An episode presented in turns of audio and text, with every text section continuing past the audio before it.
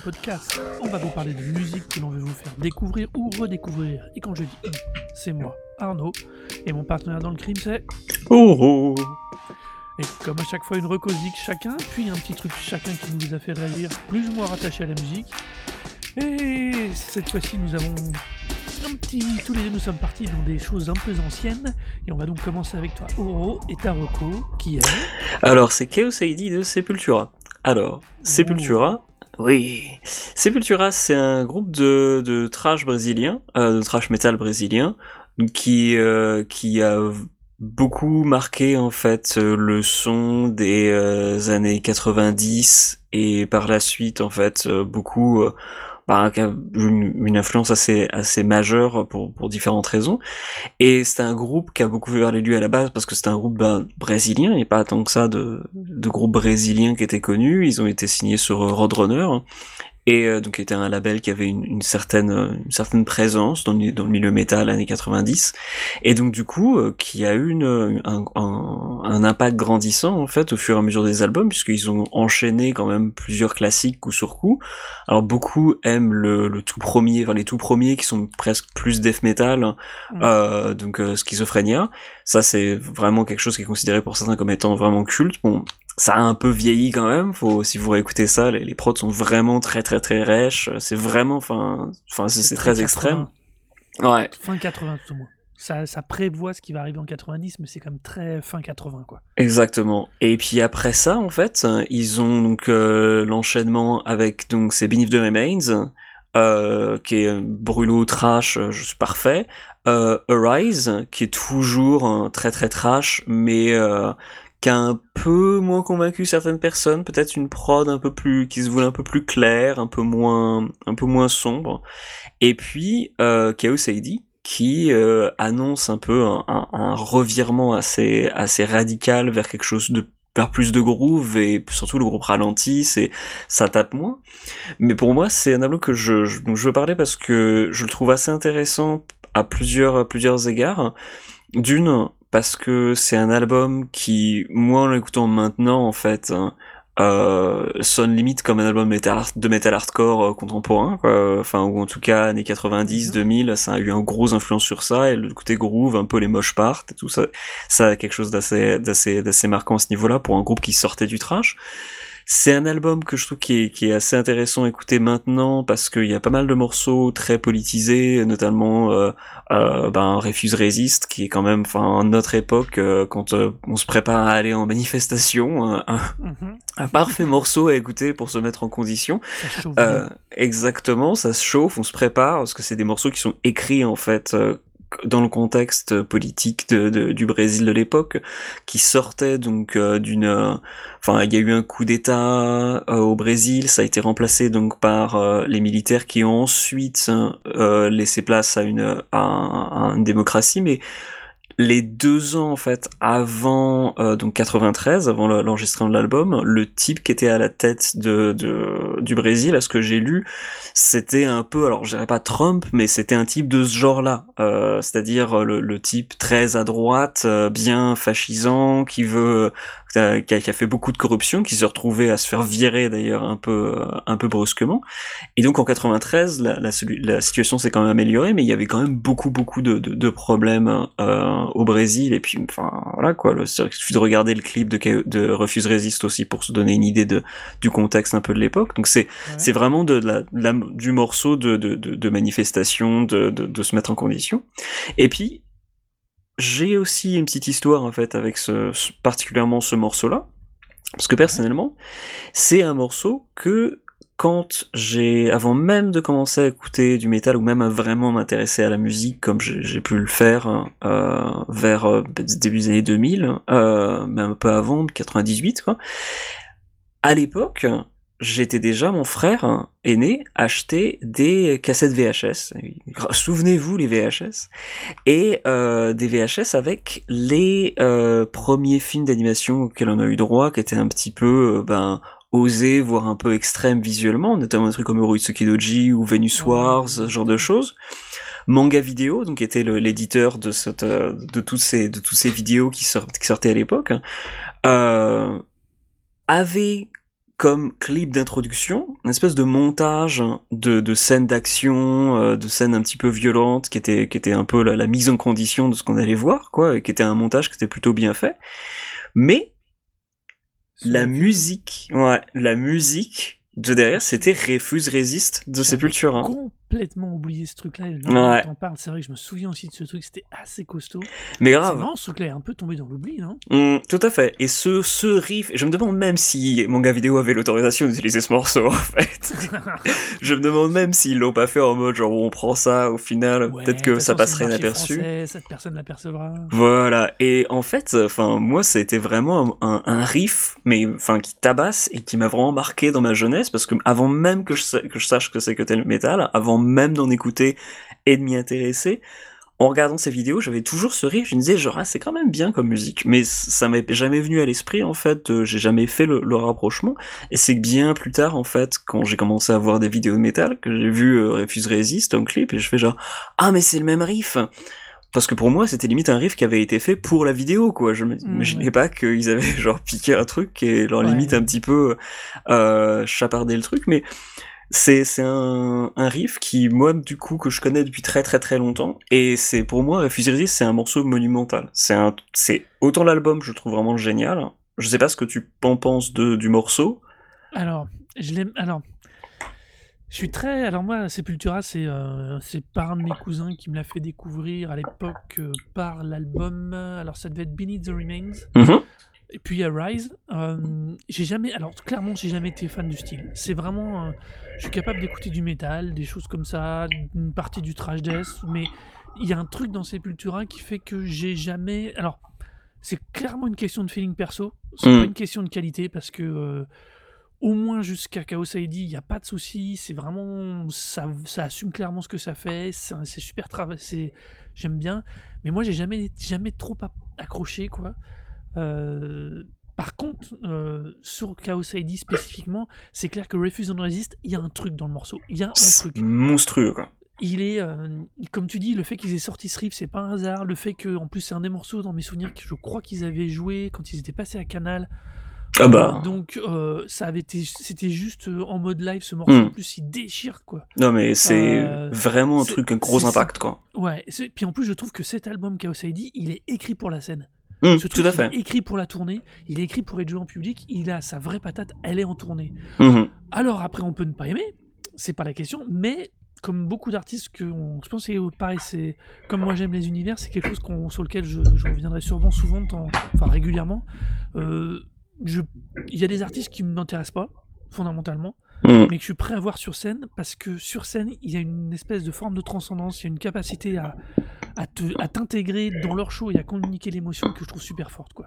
Et, et je trouve que Sepultura, au moins, tout au moins entre la période Max Cavalera et surtout jusqu'à Chaos ID, euh, il y a vraiment un truc dedans qui est ça, qui est cette patate, cette énergie, machin. Alors je dois t'avouer que quand, on a, quand tu l'as suggéré, j'ai commencé à, re, voir la suite parce que j'avais complètement zappé, euh, particulièrement après Route. Euh, j'avais absolument rien suivi de ce qu'ils avaient fait. Mhm. Donc, euh, il y a d'autres choses un peu après sympas, mais vraiment Chaos ID pour moi c'est vraiment quitte à découvrir Sepultura ou quitte à en écouter un peu pour se faire une idée, c'est vraiment l'album à écouter.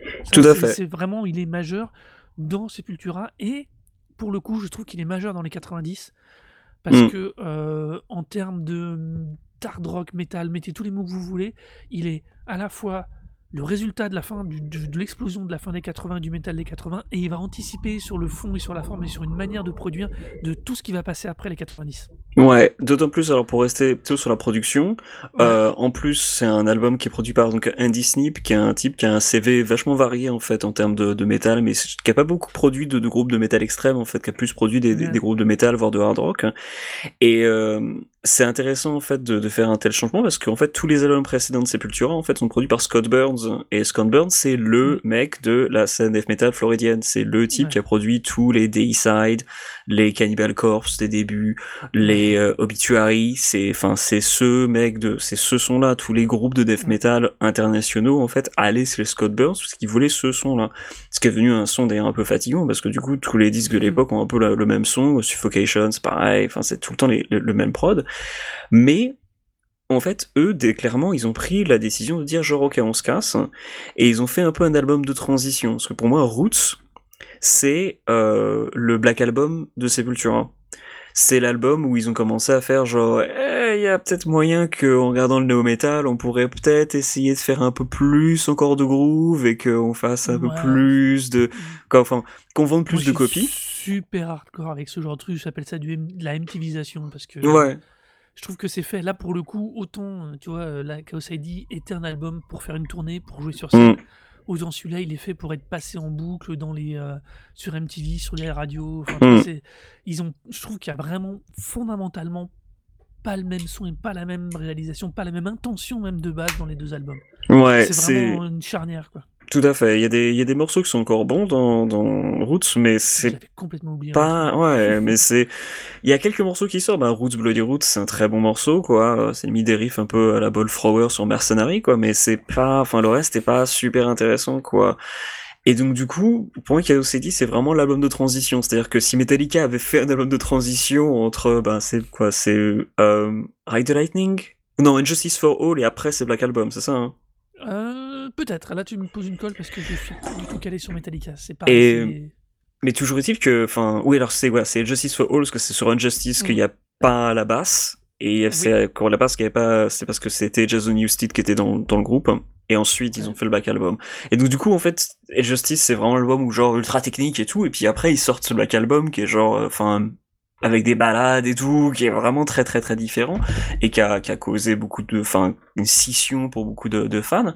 Au moins avec euh, Sepultura, c'est un peu une rupture un peu plus stylistique, un peu plus sobre, puisque au moins ah, euh, entre Roots et euh, Beneath the Remains, il y a et Arise, pardon, il y a Chaos AD et Chaos AD, c'est déjà un album donc effectivement où il y a un, morceau qui est euh, totalement acoustique où paraît-il ils étaient influencés par Neurosis et donc ils ont commencé à faire des trucs un peu plus tribaux, tribal. Euh, il y a une reprise de New Model Army euh, qui, est, qui est très bien faite d'ailleurs, qui sonne vraiment comme un titre de Sepultura mais où il y a du la guitare acoustique derrière. Tu, enfin, tu vois une orientation un peu différente. T'as euh, plein de morceaux qui sont quand même avec des, des, tempos très variés, notamment moi un morceau que je trouve vachement intéressant, euh, qui est le morceau We Were Not As Others, qui est euh, qui limite un peu un morceau de post-metal, un peu à la Isis, quoi, donc qui préfigure un petit peu plein de trucs après, qui je pense peut-être aussi un peu influencé par Neurosis. Il y a le morceau Biotech is Godzilla, donc Biotech is Godzilla, un morceau écrit euh, avec les paroles écrites par euh, de, le chanteur des Dead Kennedys, donc Jello Biafra. Donc il y a plein plein plein de, de, moments assez marquants en fait et de, de changements de tempo et tout. Et d'ailleurs en parlant de tempo, moi je trouve que Chaos AD c'est un album vachement intéressant par justement toute la variété parce que pour moi c'est un album quand on regarde les les, les disques précédents de Sepultura, il y a un peu c'est pas tout le temps le même tempo mais c'est tout le temps ça tape super dur quoi. Et une raison, c'est la raison pour laquelle aussi euh, Sepultura s'est fait connaître vachement, c'est que leur batteur, donc Igor Caballera, le frère du, frontman Max Caballera, est un super batteur. Il, a une frappe, mais genre monstrueuse, quoi, c'est vraiment impressionnant. Et tu, quand tu vois, en fait, la transition, pour moi, en fait, j'ai eu l'impression, en, écoutant AD, et euh, surtout en faisant la, la, comparaison avec Her qu'en fait, pendant la tournée Her mm-hmm pour une raison ou pour une autre, Max Cabrera s'est peut-être retourné vers son frère et s'est dit genre, hmm, un des atouts de notre groupe quand même, c'est la batterie. Faudrait peut-être qu'on joue un peu plus sur le groove et la batterie en fait. Et pour moi en fait, c'est ça qu'elle dit. C'est l'album de la réalisation, de genre dire genre c'est neuneux qui se disent genre, eh, on a un super batteur. Oh, faut peut-être faut qu'on l'utilise un petit peu plus, c'est une manière différente. Et genre bah oui effectivement et ça donne Chaos dit qui est justement, je trouve très cool à ce niveau-là parce qu'il y a plein plein de variations. Et encore une fois, justement là, là, tu vois ce que tu dis, ça me fait mm. penser. Ça correspond aussi au changement de prod. Tu disais entre Andy mm. Snip et Scott Burns. C'est peut-être le regard d'Andy Snip qui leur a permis de ressortir cette partie-là, tu vois. Tout à fait, c'est bien possible. Parce que vu son origine, lui, son parcours à lui en tant que prod sur des prods beaucoup plus euh, rondes, beaucoup plus avec une rythmique bien mm. plus soutenue, même s'il était moins présente. Euh, tu vois là, on a quelques là, ça pourrait vraiment coller avec le fait de tomber sur un bah, sur ce batteur qui est complètement starbé, honnêtement, faut le voir jouer. Il défonce. Et, euh, enfin, il défonçait. Et ça, renvoie exactement aussi à la construction de album. Comme je dis, quand je dis qu'il est fait pour la scène, c'est que l'alternance des morceaux permet au batteur à la fois d'attaquer et de se reposer euh, de façon super régulière. Ouais. Et, euh, Tout à fait. Et ça, Et ça, c'est un truc enfin, qui est un enfin bien en construisant bien le set, c'est ça leur permet ça lui permet de garder une patate de ouf sur, une bonne heure et demie, 2 heures de set et ça, et ça, tu vois, ça, moi, je c'est là où je dirais, c'est là où tu sens le changement de prod. Ah oui, et surtout D'autant plus que ce que disait le, le, changement puis surtout les variations, parce que visiblement mm. en fait avant la sortie de cet album-là, euh, Sepultura sortait de deux ans de tournée quoi, mm. et enfin deux ans à tourner des morceaux qui tapent euh, genre un peu constamment euh, dans la même direction. J'imagine que tu veux te, tu réfléchis un peu plus à ton à ton set, tu te dis genre wow, faudrait peut-être qu'on fasse des, des des breaks en fait, parce que c'est plus possible en fait, on va pas on va pas tenir quoi. Donc ouais, et, et ça donne en fait des morceaux qui sont vachement groovy. En fait, pour moi, enfin en écoutant Chaos AD, je me suis aussi fait la réflexion de dire, pense c'est un groupe de, c'est un album de metal hardcore en fait. Mhm. C'est-à-dire que c'est toujours été une réflexion que je me suis faite en écoutant des disques de metal hardcore par rapport à tous les métalleux qui sont nostalgiques du trash et qui se disent genre, oh, on fait plus des, des, disques de trash comme avant. Je dis genre bah ouais, mais vous avez écouté le metal hardcore en fait parce que c'est exactement comme vos disques de trash avec un peu plus de moche part, mais c'est à peu près la même chose. C'est à peu près exactement la même chose en fait. Ouais. Alors j'ai pas là, tu vois, il manque beaucoup trop d'éléments pour faire une, subir le, niveau de variation, mais euh, mais toujours, moi j'ai toujours du mal. Je disais déjà avec ceux qui disent ouais c'était mieux avant. On retrouve ah ouais non. Euh, il y a Sepultura marque, enfin ce gros, cet album-là et en plus c'est cette dizaine d'années-là marque une, vraie, une vraie évolution dans tout ce qui est métal, mm. euh, quel que soit le trash, le death, le hardcore. et je pense que Chaos ID et Sepultura et ceux qui amènent très nettement l'intention, une nouvelle intention. Après, moi, comme je n'écoute pas de gens modernes euh, en trash, en death ou quoi que ce soit, euh, je ne saurais pas dire. ben, ça reste un petit peu dans l'air en fait. Je sais pas. J'écoutais, euh, ils ont fait un moment qu'ils ont pu faire des missions Le bruit de Bouli et de, et de Germain. Mm-hmm. Et ils aimaient bien parce que de temps en temps, ils en sortaient des trucs comme ça et ça me redonnait envie d'écouter ça. Là, euh, j'imagine qu'avec la pandémie, plein d'autres raisons, ils font un peu moins d'émissions. Et euh, c'est vrai que euh, j'en ai, bah, typiquement, c'est le genre de musique vers lequel je vais plus maintenant. Tu vois, je j'écoute pas. J'écoute pas. Alors déjà que j'avais bien réduit mes choix d'écoute, mais ça, euh, c'est bien. C'est bien pour ça que c'est bien que tu l'aies remis. Ça m'a obligé à réécouter plein de trucs. Écoute, en, ce moment, je peux pas dire s'il y a beaucoup de groupes de trash vraiment qui, quoi qu'en fait, si, euh, il y avait Power Trip. Alors, on va voir un petit peu ce que ça devient Power Trip parce que malheureusement l'année dernière leur chanteur est décédé. On ignore toujours les raisons d'ailleurs, mais c'est un très jeune groupe qui était extrêmement cool. Sorti deux albums euh, vraiment vraiment monstrueux, euh, Manifest, Manifest Decimation, non Manifest Destination et euh, Nightmare Logic, et qui sont vraiment enfin, géniaux. C'est c'est parfait, vraiment du très très très bon trash qui sortait de la scène hardcore, mais qui, qui fait du trash genre super rentre dedans et vraiment vraiment mortel. Euh, et pas mal de trucs en fait qui, qui sont un peu influencés par, euh, par un peu par Power Trip, euh, notamment Drain, euh, qui ont sorti un disque assez trash, un peu crossover, mais vraiment vraiment très très bien. Et un autre groupe dont le nom m'échappe, mais qui, a qui avait curieusement en fait un chanteur avec exactement la même moustache, la même coupe de cheveux que le, le chanteur de Power Trip, et qui sonnait exactement comme Power Trip, mais qui était, je crois, allemand, donc le nom m'échappe sur le moment. Mais il y a pas mal de trucs en fait, hein, euh, qui sont un peu pas nécessairement rétro mais qui qui continuent un peu euh, ce genre de son c'est ce genre de riff en fait mais en fait qui sortent généralement de la scène hardcore et beaucoup moins de la scène euh, la scène metal bon il y a il y a des municipal waste et des trucs comme ça qui sont rétro trash mais il y a pas mal aussi de très très bons groupes qu'en fait qui sortent de, de, la scène hardcore qui sont vraiment très très bons à ce niveau là ouais sur le fond je pense qu'on reviendra pas à ce type de, de son parce qu'il y a plein d'autres choses qui sont venues se mixer là-dedans, plein d'autres cultures qui sont venues influencer euh, depuis 20, 30, 30 ans 20 ans maintenant. Oh, bah, ouais. bah oui, plus de 20 ans, ouais. Euh, c'est pour ça. Après, euh, c'est comme beaucoup de choses. Hein. On, peut, on fait, les gens, les jeunes, les groupes actuels évoluent, amènent leur touche.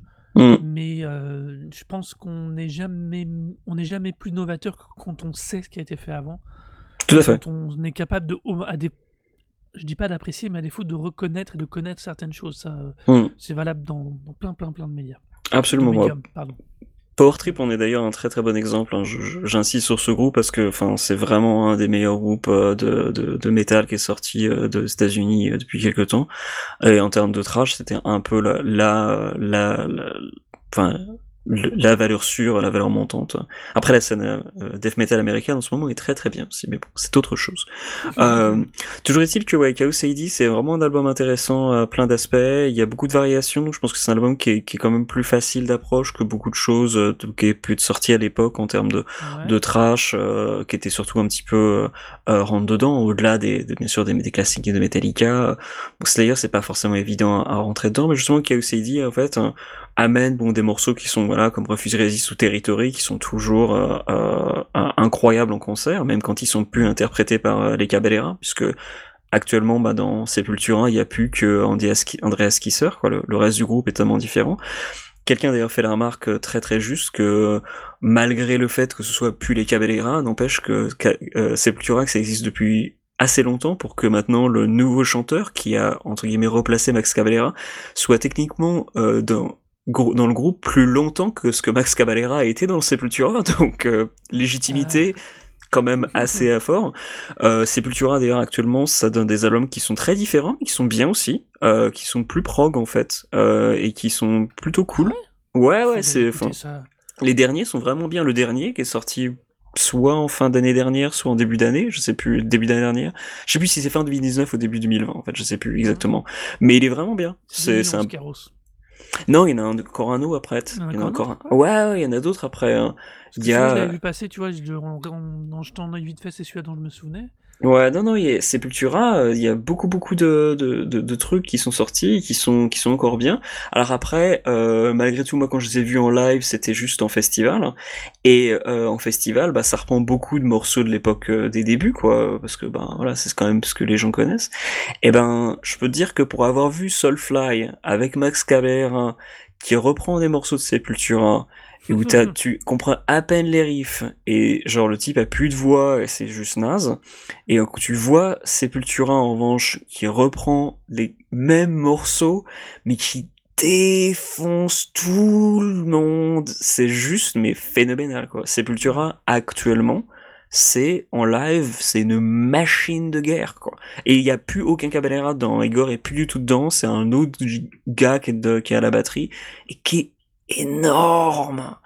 Donc euh, non, c'est de ces groupes en fait qui ont un, une évolution très très très chaotique, ont... mais qui. Ouais, mais en même temps, qui... j'ai l'impression qu'ils ont été constamment classifiés à chaque euh, modification du band, contrairement à des gens comme Maiden qui sont ultra constants dans le style. Mm. Euh, j'ai l'impression qu'eux, en inverse, ils ont passé leur temps à évoluer, à travailler, à jouer avec ouais. le code. Enfin, c'est pas.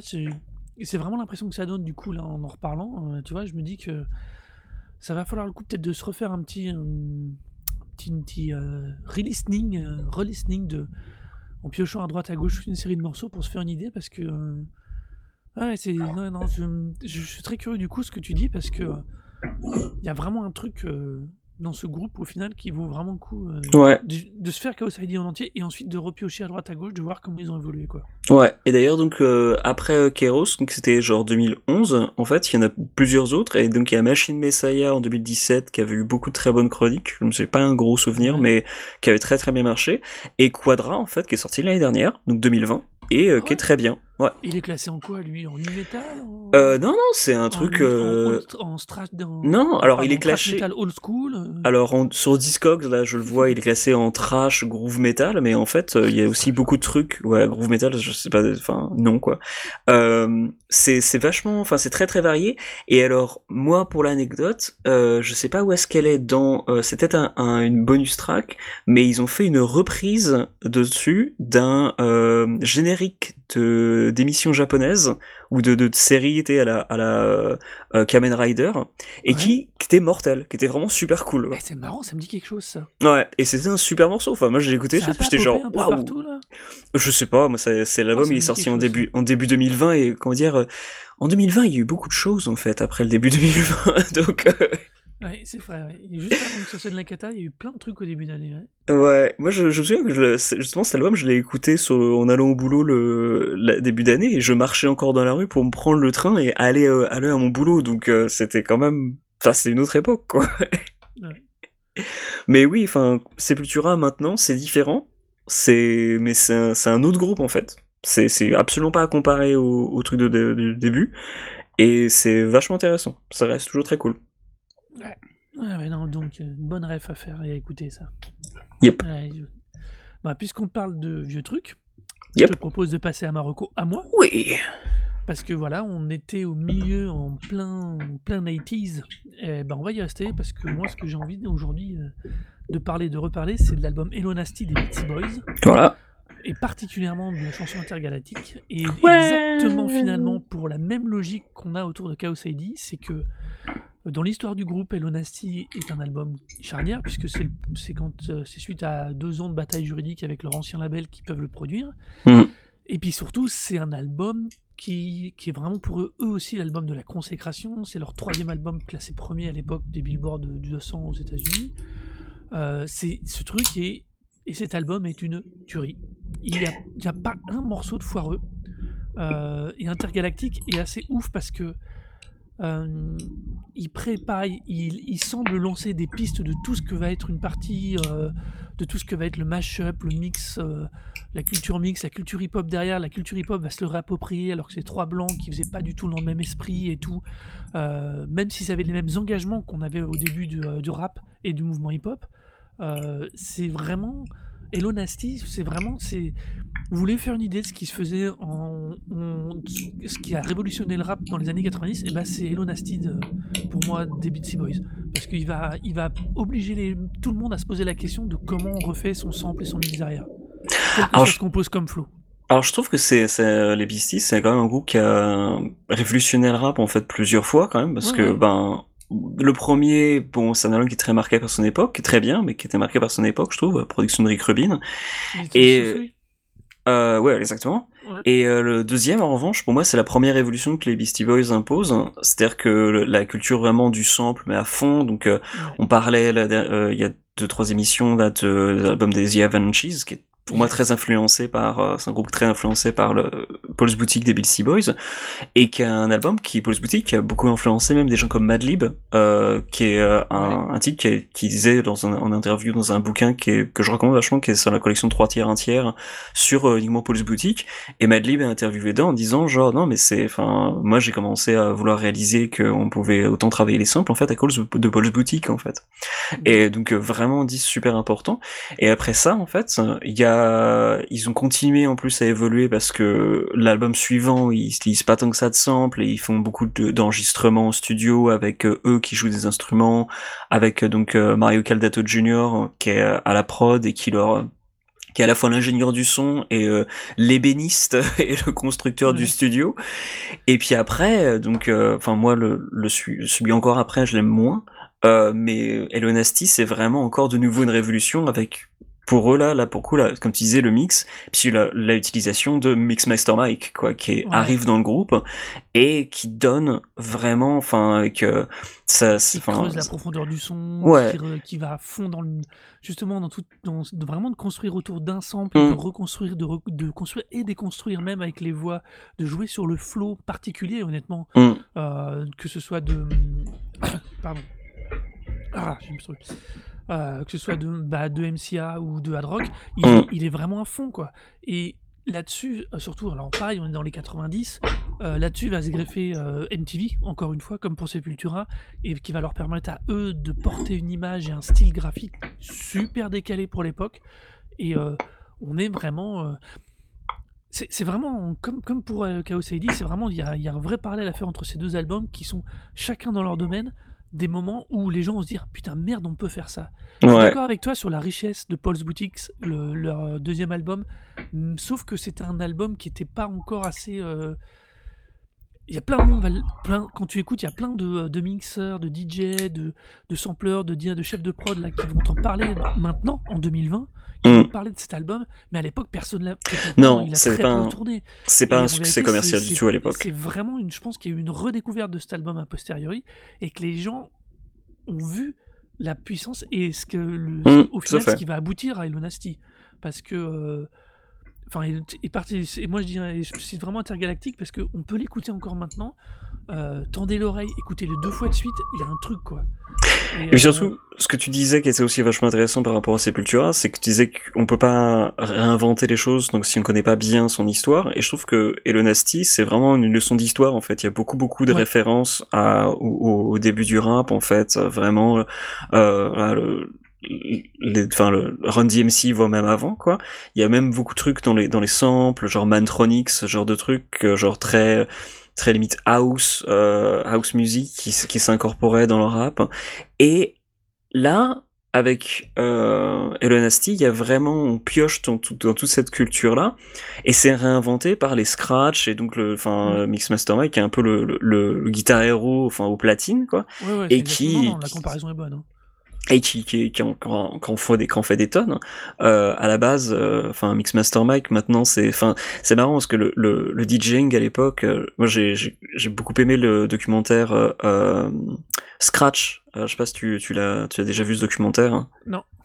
C'est un documentaire sur le, c'est un documentaire sur le DJing qui est, qui est, plutôt cool, qui est un peu daté en fait parce que il donne l'impression que genre le, le, musique du futur ça va être euh, les, les DJ euh, et le, scratch en fait et alors que ben oui la musique du futur genre oui il y a beaucoup de DJ euh, c'est vrai mais bon le, le scratch en lui-même c'est un c'est un style qui est qui finalement qui est très marqué, marqué beaucoup une certaine époque, qui est très accroché à la culture rap bien sûr, mais euh, c'est pas autant euh, un phénomène que ce que le, le, documentaire les, peut laisser entendre. Mais il est super intéressant comme documentaire, c'est beaucoup de, de, très bons interviews musiciens, notamment Mixmaster Mike, qui apparaît un peu comme un, illuminé euh, cosmique euh, qui pensait communiquer avec les extraterrestres avec, sa, avec ses platines. mais qui est enfin techniquement fou quoi on montre beaucoup des, des vidéos de des compétitions de, de, de DJing le DMC aux États-Unis où les, les types font des, des pirouettes euh, derrière leur platine euh, euh, et je scratch dans tous les sens. Lui, Miss Master Mike et DJ Qbert ont et j'ai lu plusieurs fois et j'ai l'impression que c'est confirmé, étaient entre guillemets interdits de compétition au bout d'un moment, parce que comme ils arrêtaient pas de gagner, les gens ont dit genre non mais enfin vous êtes trop bon, vous empêchez les gens de, de, de, de rentrer dans la compétition parce que enfin c'est c'est plus possible de gagner, quoi. Enfin, vous êtes là, enfin, il y a plus, y a plus personne qui va vous dépasser. Et, et, donc du coup, bah voilà, ils ont dû un peu s'éclipser et puis devenir en fait juge plutôt que, que de rentrer dans la compétition parce que bah voilà, c'est c'est des bêtes de ça. Et d'ailleurs, le, le un des trucs aussi du parlais d'MTV, un truc qui est, dont on doit parler, euh, c'est les clips de, des Beastie Boys pour Elon Nasty parce qu'ils sont vraiment cool. Ils sont vraiment, vraiment tous super cool. Euh, il y a une super réal. Et, puis, et une fois de plus, ils utilisent énormément euh, de références à des artistes ultra classiques. Dans c'est tous dans les clips qui sont tirés de, l'album Hello Nasty.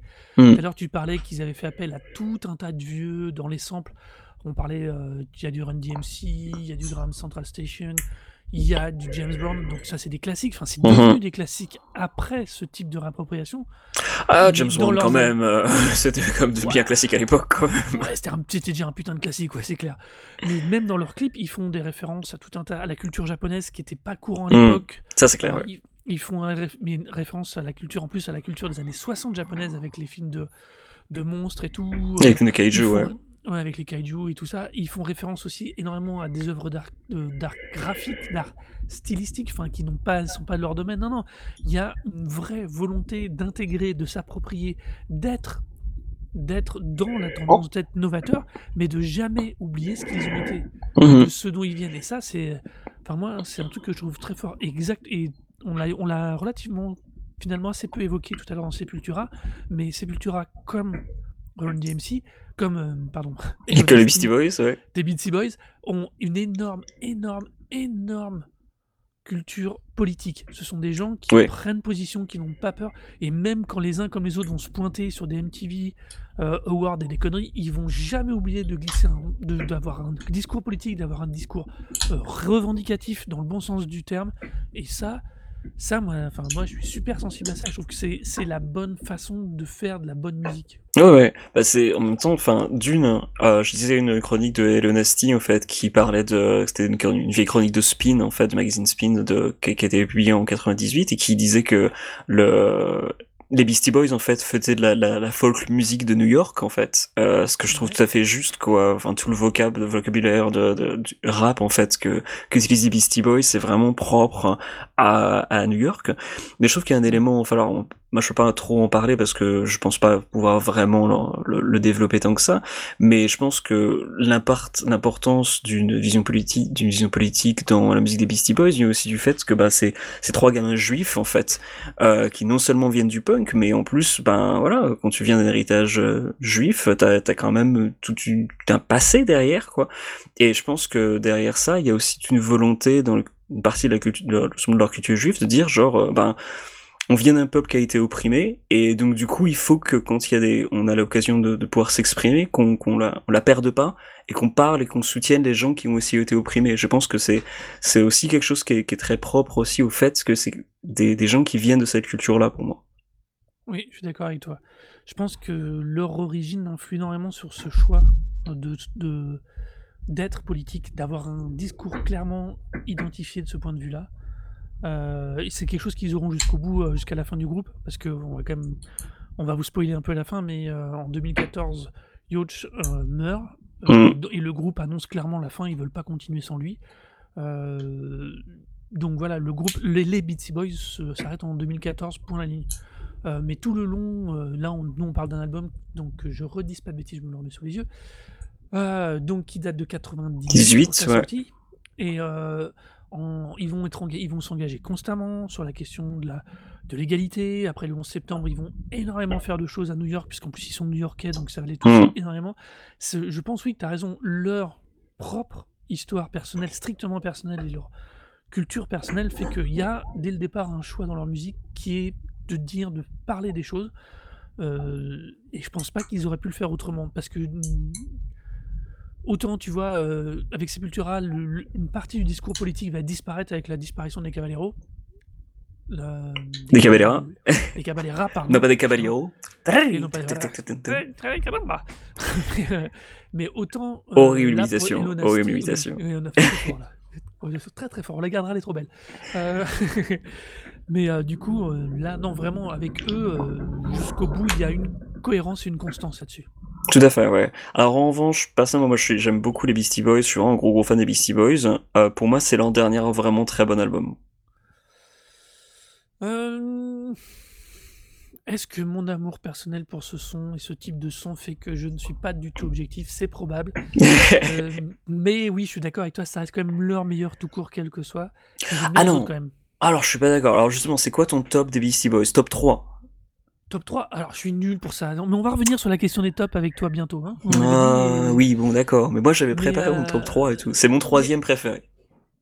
Alors moi, alors moi, comme j'ai découvert rétro, rétroactivement, non, Elonasty correspond aussi à moi à une période de ma vie où quand j'ai découvert, c'était ouf. Euh, ça faisait, euh, c'était, euh, bah, le paradoxe, c'est que j'étais capable, dans, on me mettait dans les j'écoutais dans dans les oreilles par mon cousin, euh, tout ce qui est, euh, la culture métal, Sepultura, mmh. Megadeth, euh, Cannibal Corpse dont on parlait tout à l'heure et moi de mon côté, moi je je je découvrais des choses comme Hello Nasty donc si tu veux Hello Nasty, il y a il y a un tel facteur sentimental mmh. sur l'album que il pourra pas être autre chose que un. Et après, moi j'ai un vrai kiff pour Paul's Boutique, mais lui c'est vraiment une redécouverte ultra tardive. Pour moi c'est mon numéro 1, Paul's Boutique. Hein. Et, je l'ai découvert tardive aussi, hein. j'aimais pas du tout à la base. Et c'est juste en fait en lisant et me documentant sur la, création de l'album que j'ai écouté et je me suis dit genre waouh, non, c'est super bien. Et en fait, je suis vraiment tombé dans les Beastie Boys avec Paul's Boutique. Donc Paul's Boutique pour moi numéro 1. Mm-hmm. Et puis bah, après, euh, Check Your Head. Et ben moi, c'est entre Check Your Head et entre euh, to, the Five Boroughs que j'aime beaucoup. Ah ouais, carrément. Ouais, ouais je l'aime bien. Il a une tonalité, il a un style qui est. Euh, je l'aime bien. Il y a un truc dedans. Alors, il est pas parfait, je suis d'accord, mais mmh. je l'aime bien. Il y a un truc dedans que moi j'accroche bien. Ah bah du coup, je, je réécouterai celui-là. Il a un côté très BO to the Five Boroughs que j'aime bien. Ok, bah écoute, moi faudrait que je réécoute To the Five Boroughs parce que pour le coup, c'est moi il m'a pas marqué. Mais euh... mais honnêtement, moi je, les Beastie Boys de toute façon, enfin c'est c'est un crève-cœur que ben on n'est plus, on n'aurait plus jamais être disque 2 quoi. Leur humour. Euh... donné avec Trump quoi. Non, mais euh, ouais, enfin, imagine juste qu'ils auraient. Parce que justement, pour moi, c'est même pas tant que c'est un groupe qui, qui aurait été politique dans ses paroles, en fait. Je trouve que les paroles des Beastie Boys ont jamais été, ou très rarement été si politiques. Ça les a portés toujours, ça leur a donné toujours une surénergie de, de, porter un euh, discours, tu vois. Je trouve, moi, ça. C'est. Alors, curieusement, pour moi, j'ai une autre attitude par rapport aux Beastie Boys. Ouais c'est que c'est ça. En fait, pour moi, c'est un groupe qui a toujours été orienté sur euh, leur créativité musicale. En fait, elle vient souvent de leur collaboration avec différents artistes. Donc, Listen to Heal, par exemple, c'est un album qui est marqué par Rick Rubin. Mm Paul's Boutique, c'est marqué par les Dust Brothers. Check Your Head, c'est marqué par euh, Mario Caldetto Jr. et la expérimentation avec cette époque-là. Il Communication, pour moi, c'est celui qui, qui arrive un peu plus tard, qui est moins intéressant pour moi parce que euh, il n'y a pas tant que ça en fait de renouveau. Et en fait justement, Elon Nasty, c'est euh, un album que je trouve vachement intéressant parce qu'il y a cette collaboration avec Mixmaster Mike. Je serais très curieux en fait d'entendre ce que les Beastie Boys pour, auraient pu faire actuellement, mais avec d'autres producteurs. Donc par exemple Flying Lotus par exemple. Enfin c'est un peu un nom euh, ultra utilisé parce que c'est une des grosses influences actuelles dans la scène rap et dans la scène musique électronique. Enfin t'écoutes des, des, des disques de, de, de, de, rap un peu, enfin de, de, de beats euh, instrumentaux. Euh, l'influence de, de Flying Lotus elle est, elle est partout quoi. C'est vraiment le, le, le type le, le plus le plus prisé je pense actuellement. Mais j'aurais été super curieux en fait d'entendre un disque avec Flying Lotus par exemple ou des gens comme ça, tu vois. Ouais, mais tu vois, euh, typiquement, euh, ça aurait pu. Si, euh, pareil, dans le même heure, s'ils si, avaient vécu, peut-être qu'ils auraient. C'est des gens, moi je pense, qu'ils auraient pu aller vers des gens comme.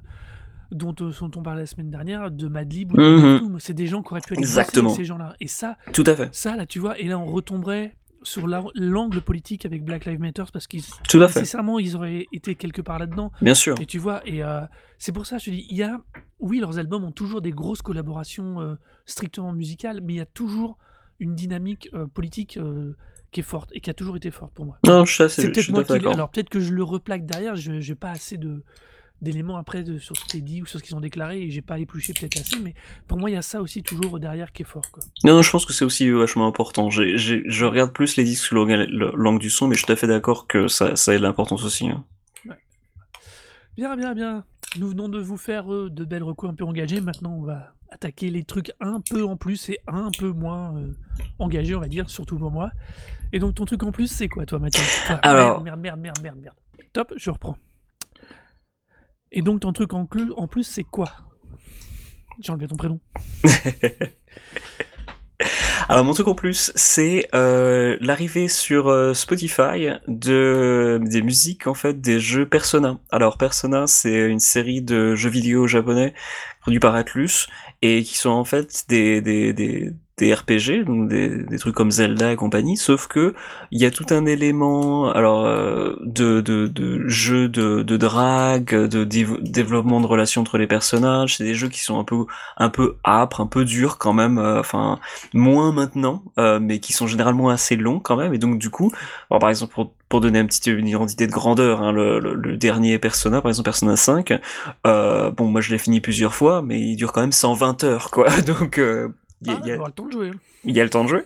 Mais du coup, il y a le temps d'avoir beaucoup de musique parce qu'il y a. Euh, il y a un, un, rythme de jeu en fait pour Persona 5 qui s'équilibre entre la vie à l'école et puis la vie euh, euh la vie l'après-midi où on peut soit partir dans des donjons ou alors euh, rencontrer des gens, draguer ou euh, ou aller faire des activités dehors dans Tokyo et justement, il y a toute une bande son qui se passe derrière et curieusement, c'est une bande son plutôt jazz. Euh, donc c'est ça a été un choix euh, quand même un peu limite un peu rétro, mais qui a vraiment une, enfin de sublime mélodie, des, des morceaux qui sont vraiment très très très très efficaces et très mémorables, avec beaucoup d'émotions, je trouve. Euh, et du coup, je trouve que c'est une BO qui, même quand on n'a pas joué au jeu, en fait, peut donner en fait envie de, de, de jouer au jeu.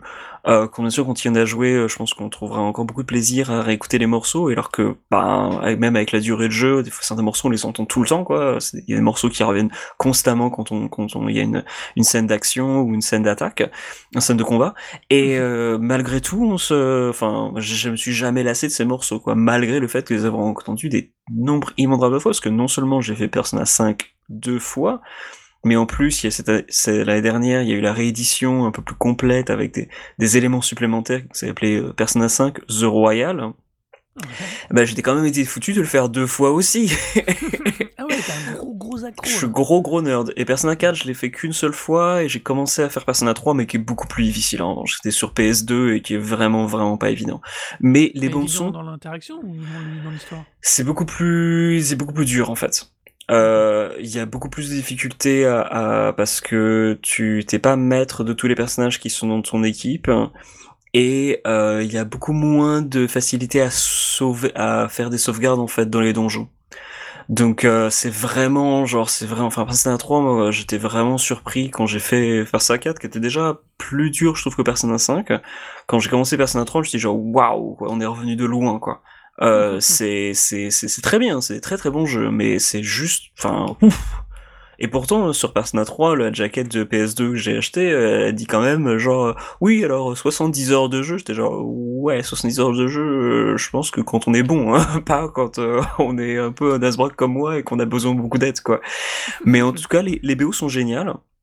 Et elles sont toutes sur Spotify maintenant, donc je vous encourage vraiment à écouter. Moi, celle du Persona 5, qui est quand même assez longue, hein, il y a quand même beaucoup beaucoup de morceaux. Je encourage vraiment à écouter au moins quelques morceaux du premier, du premier CD, donc qui est enfin la partie 1 quoi qui est sur Spotify euh, et on peut les trouver juste en tapant euh, Persona euh, parce qu'après les, les noms des artistes sont un peu variés parce qu'il y a pas mal de, collaborateurs et de contributeurs. Mais si, si, vous tapez Persona vous aurez facilement vous trouverez les morceaux.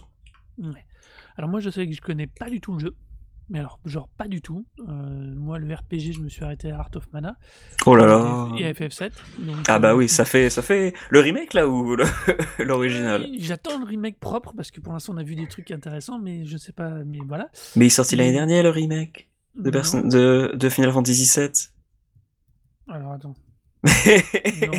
Alors les Roku jeux vidéo, euh, instant. il est... vidéo, faut pas compter sur moi là, c'est clair. Il, il est sorti, il est sorti l'année dernière, euh, Final Fantasy VII le remake. Père à la bourre. En plus, comme je ne suis pas les consoles, j'achète avec. Je suis le mec qui joue au jeu avec 20 ans de retard. Donc euh, personne n'a... Alors du coup, pour revenir à ta reco, moi j'ai écouté grâce à toi les BO. Je les ai trouvés sympas. Ce Jazz Fusion est assez surprenant. Je m'attendais pas du tout à ça. Mais alors après, bah faut voir avec le jeu. Moi j'aime bien, ça passe bien, c'est parfait pour faire autre chose, je trouve. Euh, typiquement, Genre le truc a bien lancé, à écouter tranquillou, quoi. Cool. Voilà. Euh, non, voilà. Donc vous avez bien compris que pour la reco jeu, c'est pas moi. C'est pas dans surtout au moins les RPG, c'est vraiment pas moi. Et donc c'est euh, quoi, toi, ton coup de gueule? Ah mon, ouais, ouais, mon truc en plus, c'est un coup de gueule parce que euh, c'est suite au énième pseudo buzz à la con qu'a fait, que font des rappeurs français ou plus ou moins, entre autres Booba en tête de ligne. Euh, qui pense qui pense très très sincèrement, j'ai l'impression que le buzz, le buzz négatif en plus, c'est un plan marketing qui leur permet de vendre leur musique et qui justifie la qualité relativement pas bonne de leur musique. Euh, en ce moment, le, gros truc de Booba, apparemment, il s'est calmé après cet été où, ils sont, où il a réussi à envoyer euh, sa, cour, sa cour rapprochée contre la cour rapprochée à notre guignol dans, un aéroport à Orly et où ils se sont fait filmer comme des cons, ils se sont tous fait arrêter, donc c'était bien ridicule. Euh, là, il a décidé de clasher un autre mec qui s'appelle Damso. Euh, qui est bruxellois. Qui est bruxellois, donc euh, il s'internationalise, c'est bien, ou pas. mais quand on en est à dire et à déclarer sur Twitter, sur les réseaux sociaux, que, qu'il a, que lui, moi, Booba, il allait l'appeler pour lui donner la vie, que sais pas, un moment, euh, mec redescend sur Terre et essaie de produire quelque chose de potable. Parce que là, c'est juste pas possible. Là, c'est juste pas possible, quoi. Le buzz pour le buzz, je suis désolé, c'est de la merde. Ça fera pas de la bonne musique. Et, euh, le, et le rap français, particulièrement, euh, n'en sort pas grandi. Ils sont encore plus pour des guignols. Et les quelques artistes qui essayent de faire des trucs potables n'arrivent même pas à émerger au milieu de, de tout ce bordel. Et ça m'agace. Et ça m'agace profondément. Je trouve que c'est nul ça n'apporte rien à personne et surtout pas à la musique. Alors du coup, mais c'est qui pour tous les artistes potables français? Parce que moi, je n'écoute pas beaucoup de, rap français, du coup, je suis très mauvais pour recommander ça. Donc du coup, c'est quoi que tu recommanderais toi? Alors pour l'instant, je, alors là, tu me prends à froid, c'est pas gentil. J'ai pas. C'est méchant. Désolé. Ouais. Parce que j'en écoute moins, mais euh, on m'avait récemment euh, recommandé. Alors attends, je vais pas te dire de bêtises. Alors moi, il y en a un seul actuellement que je pourrais recommander, c'est Koff, qui est vraiment pas mal. Euh, KOFS, mmh euh, qui est pas mal. Euh, Roth a eu un moment où c'était pas trop mal, il était écoutable, c'était plutôt propre. T'aimes pas Alpha One? hein Je suis moins fan parce que de, ce style-là, mais oui, pourquoi pas. Mais tous ces gens-là sont des gens qu'on n'entend pas finalement. Ou peu. Bah, c'est pas forcément. Bah, c'est c'est beaucoup moins pop, quoi. C'est-à-dire que Booba, il est Booba, c'est quand même le, le rappeur euh, français avec le plus gros vente de disques, quoi. C'est aussi ça. Hein. Ouais, mais c'est tellement banal. Il est au niveau, pour moi, euh, enfin, il n'y a, pas de richesse ni dans ce qu'il dit ni dans ce qu'il produit. Je trouve que je trouve qu'il y a des. Dommage. Alors, je trouve que moi, ce qu'il y a des morceaux de Booba que j'aime bien quand même. Euh, je sais que j'ai écouté un peu peut-être son dernier album et j'avais même aussi, il a, il a sorti un, morceau aussi l'année dernière qui s'appelait George Floyd. Ou alors du coup, je l'ai écouté et j'ai mmh. fait genre, mec, ça a rien à voir avec le propos en fait. Donc j'étais un peu genre, putain, c'est un peu naze quand même d'intituler un morceau George Floyd et ensuite de, de faire de parler tellement d'autres choses quoi. Enfin bravo quoi mais euh, enfin plutôt pas bravo mais n'empêche que il y avait des enfin moi j'ai toujours trouvé que c'est que si quand il, se poussait un petit peu c'était un bon rappeur et qu'il avait quand même des, des, rimes intéressantes quoi après c'est quand même un, rappeur voilà pop euh, avec un, un, propos quand même un peu limité mais bon ça, ça peut passer aussi. Euh, il, il en faut pour tous. Personnellement, Booba, moi, ça me dérange pas tant que ça.